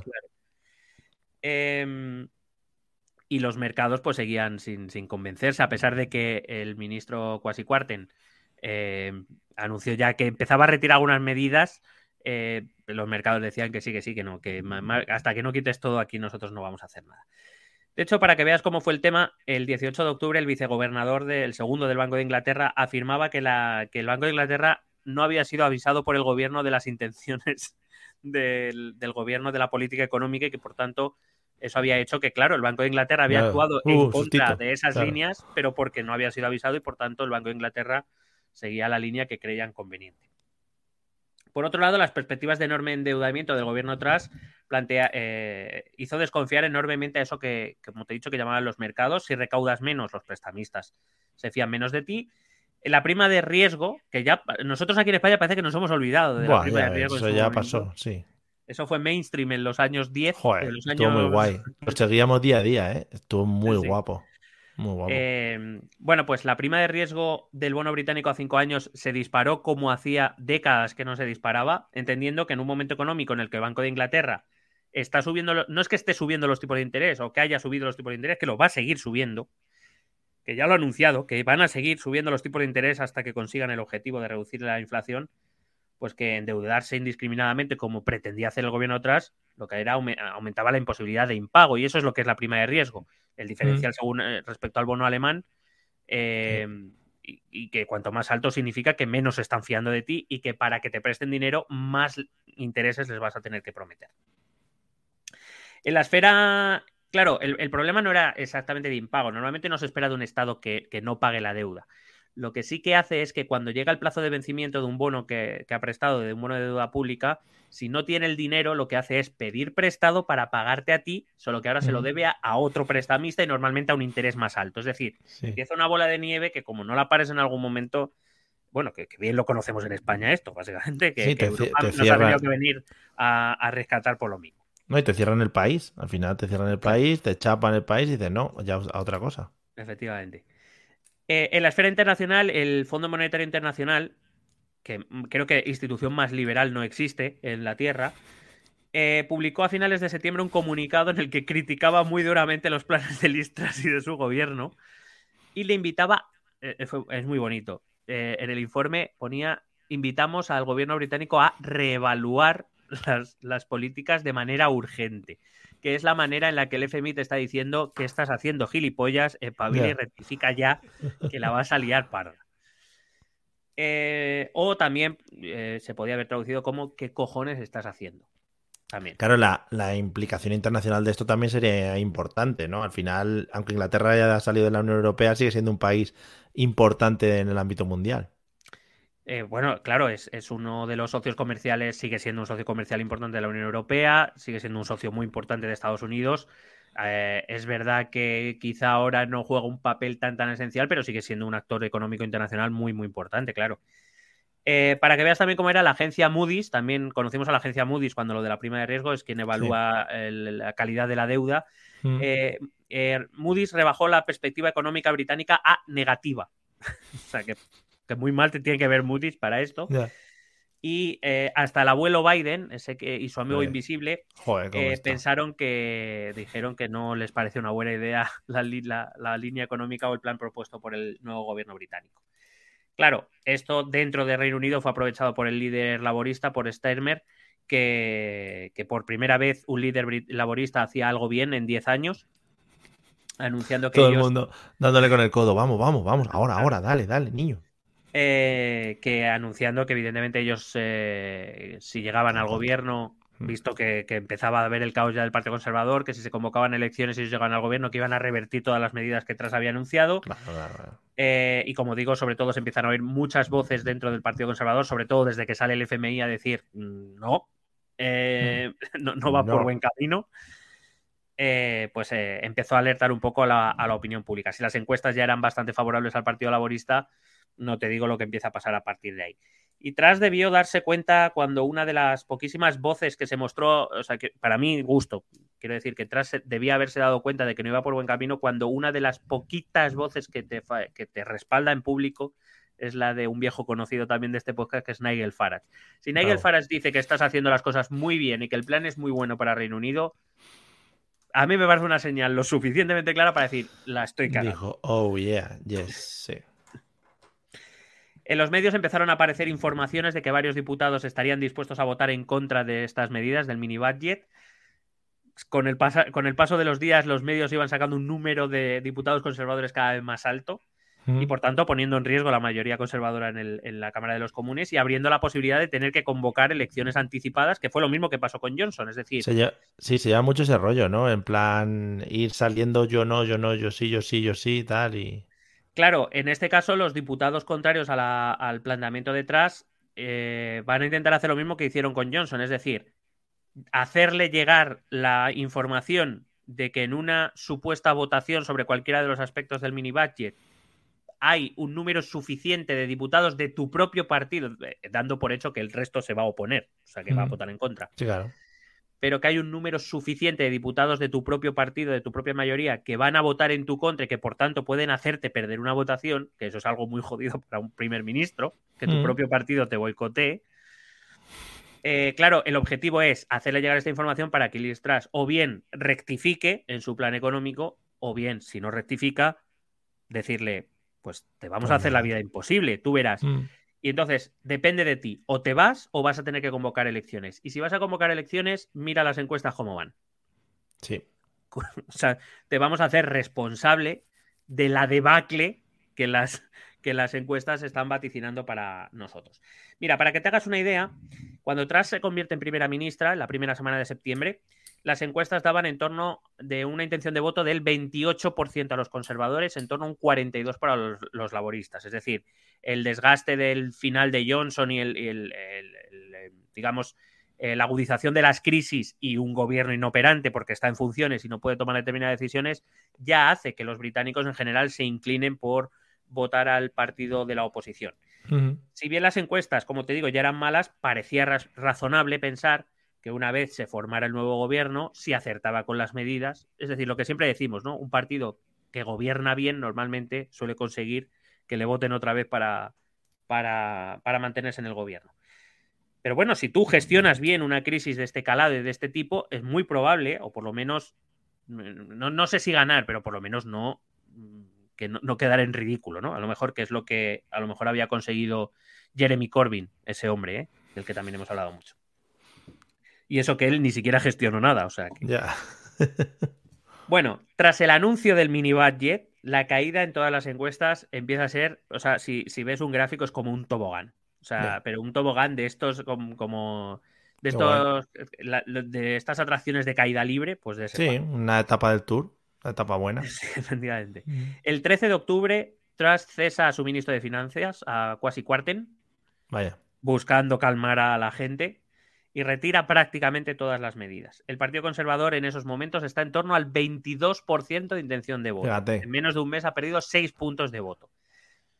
Eh, alguna encuesta incluso, algún periódico, le daba el 18% de voto. Los laboristas se movían en torno al 53% de voto. Eso no lo ha visto Reino Unido en la puta vida, vamos. Entonces, ante esta situación, claro, voces autorizadas dentro del partido empiezan ya a hablar de cambio de liderazgo, porque aunque Tras rectifique, entienden que ya la figura de Tras no da ninguna confianza. Claro. Eh, entre otras cosas, porque también es verdad una presidencia, una presidencia tan larga desgasta y se nota. Se nota. El paso, coño, y es, enterrar a un rey, ¿sabes? Que, y, se nota con otro que quieras que no, ¿sabes? Se nota. Es un paso gordo. O sea, es complicado. Hmm. Eh, te decía que, además, ¿en qué posición se queda un primer ministro al cual su propio partido le boicotea las votaciones? Es, que es un poco lo que le pasó a Suárez en su momento y que acabó con, el peso en el gobierno eh, hace este año 40 años. Entre otras cosas porque muchos de los boicots que le venían a Adolfo Suárez venían de dentro de, la UCD, o sea que esto era así.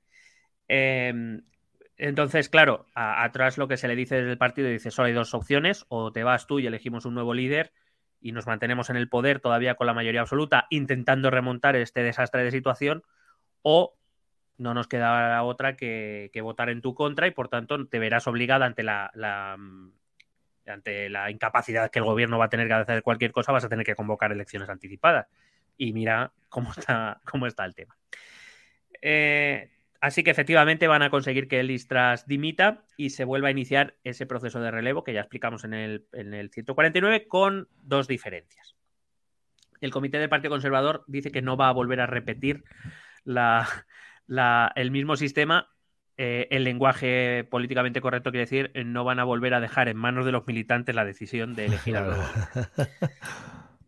Eh, de hecho, esa, comisión, ese comité del Partido Conservador que se encarga de estas cosas, establece que eh, los candidatos tienen que tener el respaldo de al menos 100 diputados de los comunes. recuerdo, los conservadores tienen 365, es decir, como mucho iba a haber tres candidatos. Si recuerdas, en, el proceso de, elección de líder de verano se presentaron hasta 11-12 lo que tiene que tener el respaldo de 100 diputados, la firma de 100 diputados detrás, es decir, como un máximo de tres candidatos para que solo haya dos votaciones. En la primera se elimina el que menos y los dos que queden, pues el que gane.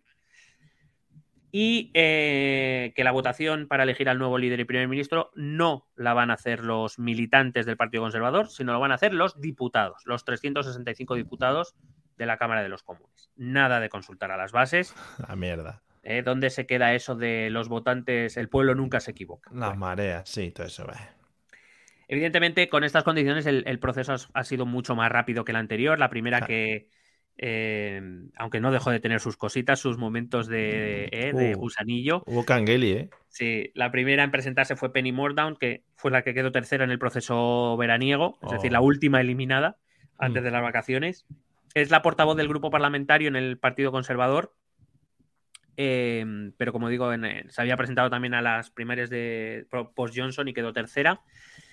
Em, sin embargo, todos esperaban el, paso al frente de Rishi Sunak, el que había sido derrotado, eh, digamos, el que querían los, las élites conservadoras, que, bueno, al haber dejado el voto en las bases, pues no le salió como querían. Podemos decir que Listras podía ser una especie de Pedro Sánchez, es decir, la elige las bases del partido en contra de lo que el partido quiere. Em, claro, aquí hay una, cosita. Eh, a todos nos saltó en los medios que la posibilidad de que Johnson se pudiera presentar. Em, pero claro, de hecho, todos aquellos, los apoyos que tenía atrás dentro del partido, em, lo primero que hicieron nada más tras dimitir fue mirar a Boris Johnson y pedirle que volviera él. Lo cual no sé si hubiera arreglado nada. Madre mía, pero hubiera sido un giro maravilloso. Claro, de hecho, la opción Johnson, que fue muy aireada por los medios, eh, yo creo que a nivel mundial, no solo en Gran Bretaña, se vio abortada cuando muchos diputados, siguiendo el mismo esquema, empezaron a decir, como vuelva este, yo voy a votar en contra de todo lo que propongas. O sea, ir preparando, porque claro, si ya le echamos una vez, ¿qué sentido tiene que este señor vuelva aquí? Pero la realidad es que Boris Johnson, al contrario que Listras, que digamos, como te he dicho antes y, y hablábamos en el otro programa, era una superviviente política, ¿no? Era había cambiado muchas veces de opinión y se iba moldando según eh, si el líder del Partido Conservador era más moderado, era más radical o era más de una manera o era más populista, pues ella se iba moldando. Eh, digamos que Boris Johnson sí que tiene una cierta base dentro de la, del Partido Conservador, no hablo de las bases, sino dentro de, la, de, la, de quien controla el partido, sí que tiene cierto apoyo. No es mayoritario, pero sí que tiene cierto apoyo. Entonces, claro, la, la opción Johnson podía ser real, pero eh, si lo pensamos fríamente, hubiera sido absurdo, porque quiere decir, eh, entréis en una crisis por echar a Johnson, si va a volver Johnson, ¿cómo no va a volver esa misma crisis? Si es que en tres meses nada ha cambiado. Claro. O sea, Johnson va a seguir siendo Johnson, ah. eh, va a seguir mm, organizando fiestas igual en Se resetea, igual se resetea, ¿no? Es como, bueno, por eso fue, todo. por eso fue a Maldivas, a un centro espiritual. a yoga. Claro. Eh, entonces, claro, esta, esta parte de los diputados le dicen, o sea, no, no tiene mucho sentido que volvamos a pedirle a quien para nosotros generó la crisis que vuelva a coger las riendas de la crisis que él generó en su momento. No, no, a tope, a tope con ello. Eso sí, eh, esas fotos tan aireadas en las que Johnson se, se, está de vuelta de Maldivas de sus vacaciones, justo cuando se está hablando de si se va a presentar o no, esa misma noche Boris Johnson se, reúne con Rishi Sunak. Esto no sé si llega, esta información no sé si llegó a España. Eh, Rishi Sunak todavía no había anunciado que se iba a presentar. Eh, la noche antes de anunciarlo se reúne con Boris Johnson. Al día siguiente Rishi Sunak se, se presenta como candidato y Boris Johnson anuncia que renuncia a la posibilidad de presentarse como candidato, aunque hay medios eh, británicos que dicen que hubiera podido conseguir y que hubiera tenido los, los 100 respaldos necesarios para poder presentarse. Por las risas. También. Efectivamente. De aquella reunión no se ha publicado nada, lo cual nos vuelve a confirmar que cuando algo se sabe de las reuniones es porque alguien de dentro ha alargado. O sea, porque si, los que están dentro no quieren, como se puede comprobar, no se sabe nada.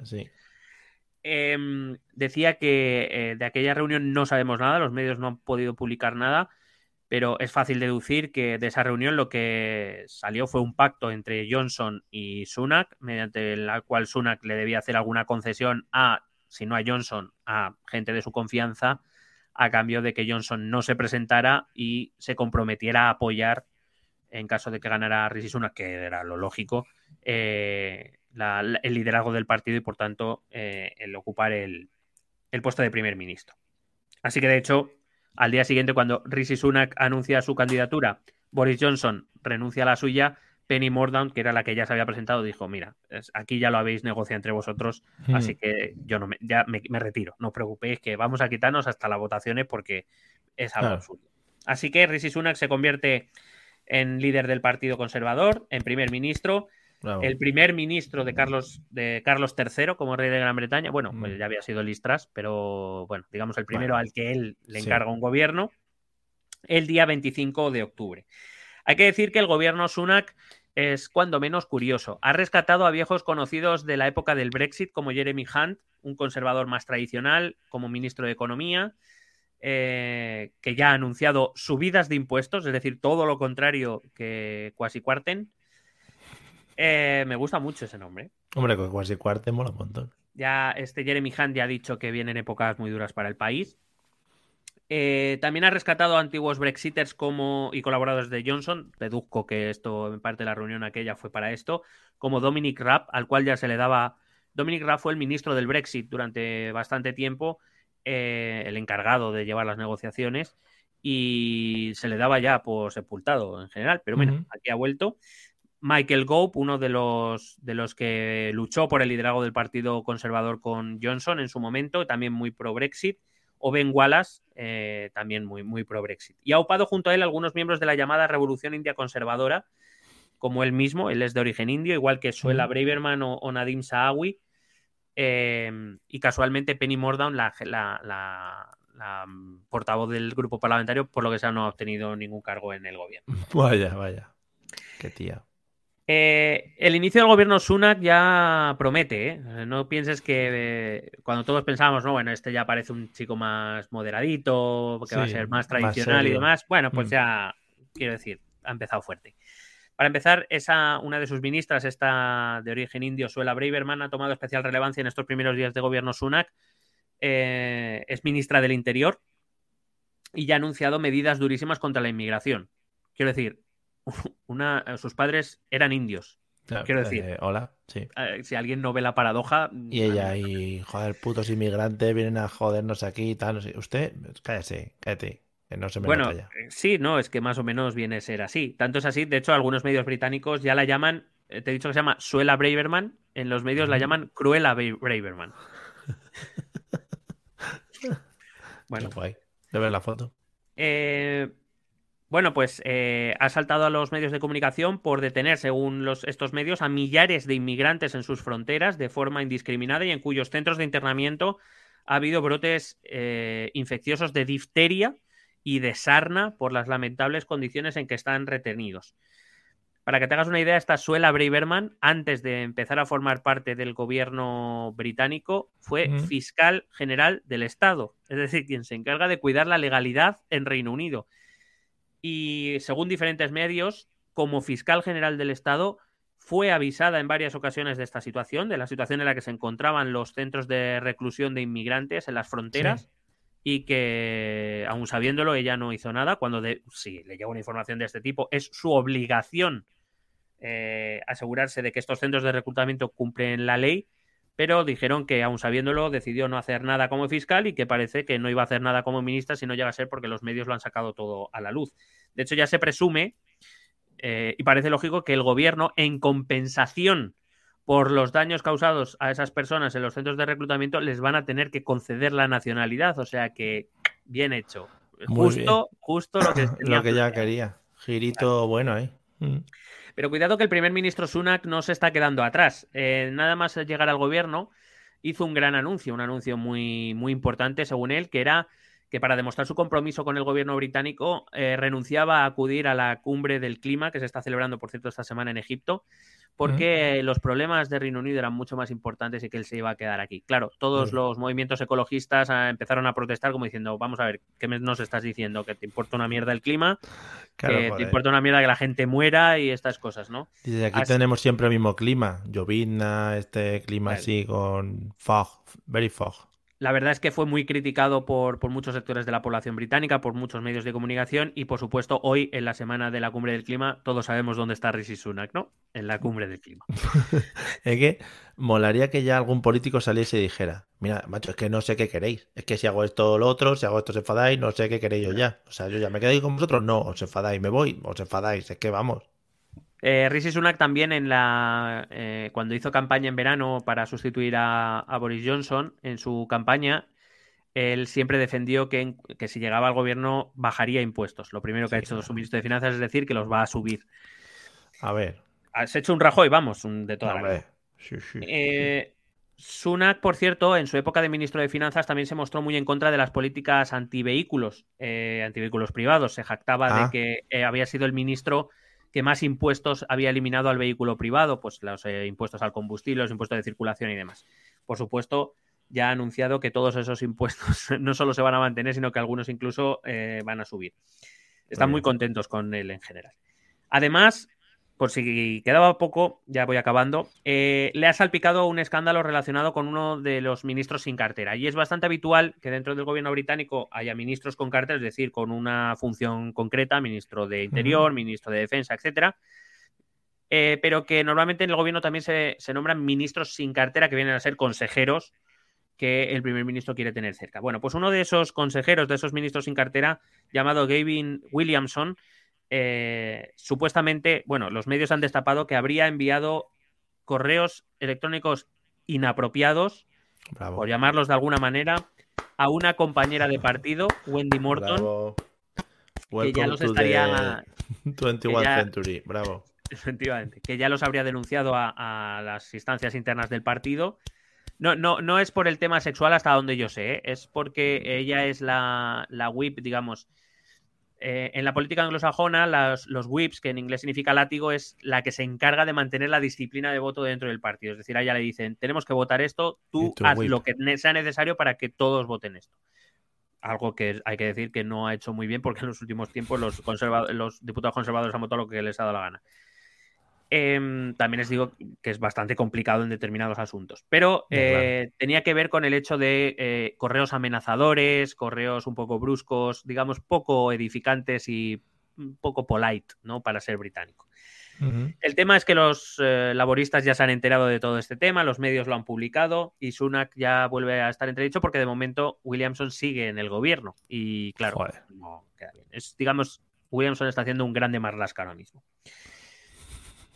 Eh, la cuestión es que no sé muy bien por qué me dio por escarbar quién coño era este William, este Gavin Williamson. Yo no tenía ni puñetera idea. Resulta que me he enterado de que este Gavin Williamson ya había sido despedido por Teresa May oh, por un escándalo de filtraciones de seguridad nacional. Mm, y que hasta el propio Boris Johnson también le tuvo dentro del gobierno y también le tuvo que echar por una mala gestión en la administración educativa. O sea que yo lo que no sé es por qué este tío sigue volviendo a los gobiernos. no, lo tienen, no lo tienen registrado y vuelve a pedir, hola, este es mi currículum, no sé qué. Ah, joder, qué bien, entra. no le este, quitan el pase, ¿no? El pase de seguridad no se lo quitan y, él, entra allí, tiene un despacho suelto ahí, se sienta allí y hace cosas, sí. Bueno, así que Reino Unido está viviendo una situación complicada. Supuestamente este Rini Sunak, Rishi Sunak iba a venir a dar un poco de estabilidad y calma, pero desde luego los, inicios no han sido muy halagüeños. Así que nada, seguiremos atentos como siempre a nuestra Gran Bretaña que tanto nos ha dado. Nosotros, por supuesto, desde aquí le damos la bienvenida. Entiendo que el título de este podcast tiene que ser un Welcome, Mr. Sunak. Eh, ah, yo pensaba que iba a ser un, Goodbye, Mistress. Eh, o, a lo mejor eh, podríamos llamarlo, ¿cómo se llamaba? ¿La ministra? ¿La primera ministra? O algo así. claro, primera ministra de, Reino Unido, primera ministra, ahí, bueno, lo pensaré luego, con el equipo de creatividades. Sí. Eh, pues nada, le seguimos la pista. ¿Ha pasado ya los 43 días de, de Listras o está todavía en el margen? No, no, me parece, no, me parece que acaba de cumplir los 30 días, me parece. Cuidado que puede ir a por el récord. Dice, ¿a qué vamos? ¿A gobernar o a por el récord? claro. Se convirtió en primer. No, espérate, se convirtió en primer ministro oficialmente. No, el 25 de octubre, no. 25 de octubre. 25 de octubre, o sea, lleva 10 días. 20 días. Sí, sí. Uh, uh. Vale, vale. O sea, que puede darse, puede darse. Sería maravilloso, ¿eh? Yo que sé, que convirtamos este podcast en eh, hablar de primeros ministros de Reino Unido cada 30 días uno nuevo, ¿no? Sería espectacular. Hombre, eh, nos, harían la programación, así no tenemos que pensar. Efectivamente, pues nada, seguiremos al tanto a ver qué pasa con aquí con el señor Sunak y Quiero que sepas que Rishi Sunak, que por cierto tiene dos orejas, que digo yo que, no lo quería decir. Hacen, juego, hacen juego con el rey. No lo quería decir, sí, sí. Claro, claro. Eh, sí, desde el 25 de octubre, o sea que lleva hasta el 31 son 6 y estamos a 9, 15 días lleva. 15 días es un guiño. Y, ya, y ya, tiene, y ya tiene tres escándalos, ha tenido que decir tres veces. un guiño a la monarquía, ¿no? El tema orejas. Un Hombre, claramente, un poco. Se ha, muerto, se ha muerto su madre, señor rey. Yo le estoy haciendo un guiño con mis propias ears para que se sienta, que se sienta acompañado, joder. Efectivamente. Bueno, pues nada, seguiremos al señor Suna que sus orejas allá por donde vayan y bueno, seguiremos como siempre informando al pie de la noticia. Incluso bueno, puede que no o no. También puede ser, ¿no? Pues como siempre decimos, eh, uno salga de las narices. Venga, eh, vamos a escuchar los métodos de contacto. Ahora hablamos de un par de cosas. Escucha nuestros métodos de contacto. Puedes escribirnos un correo electrónico a la dirección esto también es política si lo prefieres, puedes buscarnos por Facebook o Twitter a través del nombre ETE e Política.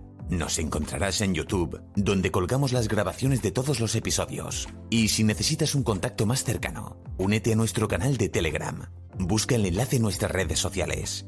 Toda esta información y mucha más la puedes completar a través de nuestra página web www.estotambiénespolitica.com. Porque tú también formas parte de Esto también es política.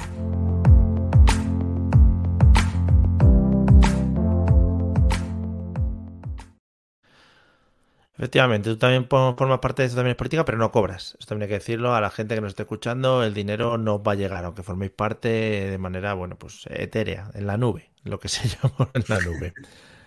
Eh, varias cosas. en, gala de los 40 principales, estos premios que se dan todos los años a las mismas personas. Dos momentos. No sé si los has visto. No tengo, no he tenido mucha, mucha conexión con ese tema. A ver, cuéntame. Vale. El primero de ellos, eh, nuestra señora presidenta. Ah, el perreo sí lo he visto, el perreo sí lo he visto. Perreo de la cantante Anita, una cantante que para mí hasta ahora era desconocida. Seguramente alguna canción habrá sonado por ahí, pero perrea, perreándole a la señora Ayuso. Que ojo, mm, yo no sé, no sé si su actitud fue buena o debería haberse levantado a perrear con ella. Hombre, yo, yo siempre he dicho, si para cualquier cosa, pero en este caso aplicado al perreo, si vas a perrear, perrea. O sea, no, no amagues, no amagues. Claro, un poquito muy bien. Hay mucha gente, perdóname, porque a lo mejor voy a hacer una reflexión demasiado dura y demasiado directa, pero lo siento así y, ya está. Porque hay mucha gente que cuando empezó a ver a la presidenta contonearse, albergó esperanzas. Albergó esperanzas de ver algo serio y se quedó con las ganas. Y es un problema. Sí, sí, sí. Porque al final la presidenta está para, para lo que los ciudadanos reclamen. Sí, efectivamente, efectivamente. O sea que yo, hombre, hubiera hecho un amago bastante mejor que el que hizo y me Vamos a ser serios. Pedro se hubiera levantado. Lo hubiera hecho, lo hubiera hecho. Pero vamos, eso lo sabes tú y lo sabe cualquiera. Sí, sí, sí, sí, lo hubiera hecho. es más, me atrevo a decir que hasta Mariano se hubiera levantado. Joder, Mariano con el bailecito ese que se echaba de bracito aquí puesto, pollito. Se pone a bailar los pajaritos con Anita. Sí, sí, Anita, ¿cómo, cómo te perreo? Anita, ¿cómo estás? Eh? Y segunda imagen de los 40, el cantante, además te voy a decir porque lo acabo de buscar, eh, Young, Blood, no lo conozco de nada. Mm, Young Blood, Young Blood, ¿eh?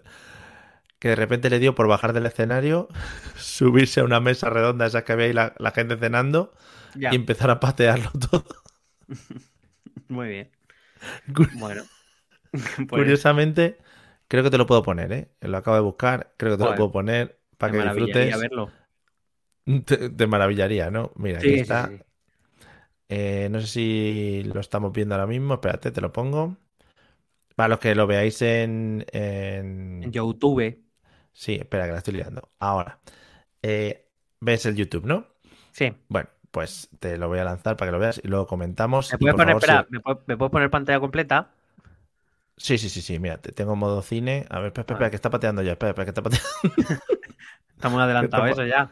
Está pateando. Mira, ahí va, ¿eh? Te lo, te lo meto. Voy. Gracias por meterlo. Ahí va. La música no se escucha, pero ahí tienes al señor levantado. Sí. Se ve poco, también tengo que decir en esto, ¿eh? Se ve poco. Eh, bueno, eh, sí, ha sido un poco disappointing, ¿eh? Me sale suma y sigue. A ver este de aquí. Vamos a ver. A los que no lo podéis ver, pues bueno, lo pasáis por YouTube. Jun Blue la ah, en los 40 principales. Estaba diciendo, mira, esto también es política de, música. ¿Qué es esto? Claro, no sé qué es esto. ¿Esto quién son? No sé, debe ser, no sé, deben ser tres que están ahí comentando la jugada. A lo mejor. Sí, y ahora lo van a comentar, ¿no? Y mira, se sube, se sube. Se sube, pim, mira, pim, pim, toma por culo. Placa, placa, placa, placa, placa. No sé si reconoces a alguno de los que está en la mesa sentados. No, no, porque lo veo muy pequeñico. Pero... Ay, qué pena, pero mira, pero por ejemplo. Bueno, luego le hace una entrada a los Sergio Ramos a otro, ¿eh? O sea, cuidado que no saque a gusto. No sé si esta figura, esa figura que tienes en la parte inferior y eh, derecha de la pantalla, ese pelo rubio, eh, no sé si te podría recordar a alguien, ¿no? Es que no, bueno, no, lo, veo, no lo veo bien. Eh, la, la, mesa de la princesa del pueblo. Ahí estaba el June Blood pateando la mesa de Belén Esteban pues de gracias que no se, quitó el zapato de tacón y se lo clavó en la. Recibiendo, recibiendo copazos del señor Jun Blue, claro. No será el primero que recibe, también te digo. Ah, efectivamente, copazos, eso es su modo super Andy. Sí, sí. Pero este Jun Blue es conocido, se supone, ¿no? No tengo ni idea de quién es, no lo sé, no sé quién Pues que si no lo conoces tú me preocupa. O sea, quiero decir, yo me quedo más tranquilo porque. yo, Anita sí, Anita sí me sonaba. Sí. Que, que te iba a decir, ya, no me preocupa lo que haga el Jun de este, me preocupa el, post, ¿no? En los que se te quedan sentados en la mesa que dicen, bueno, y mi cena, ¿me la reponéis? O yo no sé. Sí, esto es como a lo mejor en el Vips, te tienen que poner las patatas otra vez. claro, todas las perdona, me traes otra vez el, costillar que había pedido, por favor, que es que me la. Y, lo, que tenía en el vaso, y lo que tenía en el vaso no era Fanta naranja, era un copazo, tráemelo también. Pero los camareros dicen, no, mira, esta parte, si os parece bien que no la ha pisado mucho, o la dejo, ¿vale? Este, el pan. se, lleva, se, llevan los platos y ahí cuando se esconden vuelven a poner lo mismo en el plato. Hombre, la típica del pan que sale de la mesa anterior, lo echan en tu cesta. Y las patatas que han sobrado del de la mesa del lado, pues te las he hecho a ti, no se van a tirar. aceitunas, vamos, hombre, ya, ya. Pues aquí no le ha tocado, aquí no le ha tocado un hueso de aceituna en una tapa que te ponen en un bar, que es de otra persona. o, una gamba a la que le falta ya la cabeza y está por, por, lo que sea, o por lo que sea. Además, que te han dejado una nota puesta. Bueno, en fin. A ver si te crees que, pues los 40 es de luxe. Por cierto, ¿has visto la nueva teoría de Isabel Díaz Ayuso, ya que hemos sacado el tema? Mm, no, no, no. Eh, ha afirmado que Pedro Sánchez está preparando un golpe de Estado contra Felipe VI. Lo digo por. ah, pero lo ha dicho públicamente. si, que dedicamos un programa a esto. ¿Lo ha dicho públicamente? Búscalo, búscalo. Quiero decir, mm, bueno. lo digo por si, si quiere, o sea, quiero decir, yo si hay un golpe de Estado, yo soy pro Leonor, o sea, yo voy a me posiciono, lamento no, no, no, si perjudico salir... la imagen del podcast, pero yo lo vengo avisando hace mucho tiempo. Si hay que ir a filas, por lo que sea, o a encadenarse en el Congreso o lo que sea, o ayudar a que salgan del Congreso, ¿sabes? Pues retiren al rey o lo que sea. Sí, vamos, vamos. Sí, bueno, el rey que se pasa el día allí. Nos... no tiene ni despacho ni nada para estar allí. Ni, ni, se le espera. No tiene ni trono ni, nada. Que un día que vaya a hacer alguna de esas movidas que va a hacer allí y tal, y Pedro Sánchez saque una pistola, se siente en coño, tal, no sé qué, nosotros, tú y yo, nos pillamos un. Mira, una habitación en el Ritz, por ejemplo, ¿vale? Sí, y desde ahí, más o menos. Y, desde ahí montamos nuestra tal. Yo qué sé, el con Palace está más cerca, ¿eh? Te lo he abierto. El, Palace. Ah, eso, el Palace. Perdón, perdón, el Palace, que fue la movida. Sí, sí, el claro, es, que el, el, el, Rich está al otro lado de la glorieta. Sí, sí, efectivamente, efectivamente. hay que cruzar y no es una movida. Es como han hecho la reforma, al Rich le han hecho una reforma nueva. Digo, igual estamos más cómodos. Ah, ¿quieres verla? Pues la vamos al Rich, no pasa nada. Es por estar cómodo. No pasa nada. Vale. ¿Qué te iba a decir? Ya si quieres terminar temas candongos, eh, la posible elección de Jorge Javier como alcalde de Madrid, que ya hemos hablado. Pues eh, profundamente decepcionado de que no haya aceptado, o sea, quiero decir. De que fuera un fake, sí. Eh, tú, imagínate. imagínate una carrera electoral al Ayuntamiento de Madrid entre, entre el señor que va dando balonazos a todo el que se le pone por delante y, Jorge, Javier Vázquez. Tú imagínate esa campaña electoral. Qué señor, ¿eh? Pero ¿por qué, te pones delante? ¿Pero cómo confías en ese señor? Si las tira posta. Si es que no es que las tira posta. Es que ya es la tercera vez que le da un balonazo a alguien, pero vamos a ver, señor. A lo mejor debería empezar a rechazar los ofrecimientos de, hacer saques de honor y esas cosas. Es que seguro que le llevan al Bernabéu a hacer el saque de honor o al Wanda y seguro que le da el árbitro en la cabeza o algo. claro, le lesiona. Sí, pobre, madre mía. Además, además que coge como mucha carrerilla, pone mucha posturetti. Señor, pero solo tiene que darle el balón si es para la foto, si no pasa nada, hombre. Bueno, en fin. Pero es que además le mete un buen pelotazo. ¿eh? es que además coge carrerilla, que no, es que no te lo pierdas, además un balón de rugby. sí, sí, que te mete el pico en el ojo y eso está muerto. La cámara que es la que se llevó la peor parte del golpe, claro, o sea, ni en Guadalajara. Esto que lo paga, claro, el señor, esto, perdona, esto el ayuntamiento, ¿no? Dice, no, el ayuntamiento paga 90 días, tú si eso lo vas poniendo. Pásalo la factura si lo encuentra, encuentra el ticket primero. ya ves, si fueran mascarillas, si fueran mascarillas eso entra que no veas, pero esto, una cámara rota. Pero igual tiene el ayuntamiento en los, en los en la partida económica tiene esto para cagadas del alcalde, ¿no? Y tiene Hombre, yo creo que, quien, que si no está previsto, yo creo que quien negocie los siguientes presupuestos debería. Oye, no, no. Vamos a y la oposición y la oposición dice, no, no, sí, esto vamos para adelante con eso. aprobado, esa partida aprobadísimo, claro. Nos cargamos gente. Es necesario. Bueno, pues nada, creo que hemos tocado toda la actualidad, lo que teníamos que tocar. Eh, hemos tocado lo que teníamos que tocar. Ha sido. Lo que, se ha, dejado tocar, más bien. También el resumen de nuestra vida, como hemos hablado muchas veces. O sea que creo que ha bien cerrado el círculo. Eh, nada, seguiremos con nuestras moviditas de aquí en adelante. Ya veremos cuándo volvemos con el siguiente episodio, que será siguiendo nuestra, vamos, nuestra orden decimal canónico, el 154, si no hay ningún girito a la vida ¿En serio? ¿no? ¿En serio? O sea, ¿somos capaces de seguir esa línea? Madre mía. Sí, sí, nos admiran poco. Nos admiran poco. Yo soy mi admirador del sistema métrico decimal por ahora. O sea, a ver, no como los contaremos. que si la libra, lo por la izquierda, no ¿De qué me estás hablando? En fin. Pues nada, muchas gracias a todos. Gracias por habernos escuchado y aguantado. Ya sabéis, compartir con vuestros amigos, familiares, mascotas, porque eso nos hará mucho, mucho felices y muy felices, ¿vale? Marianismo. Sí, sí, sí. Y gracias a todos, nos vemos pronto. Venga, hasta luego. Un besete.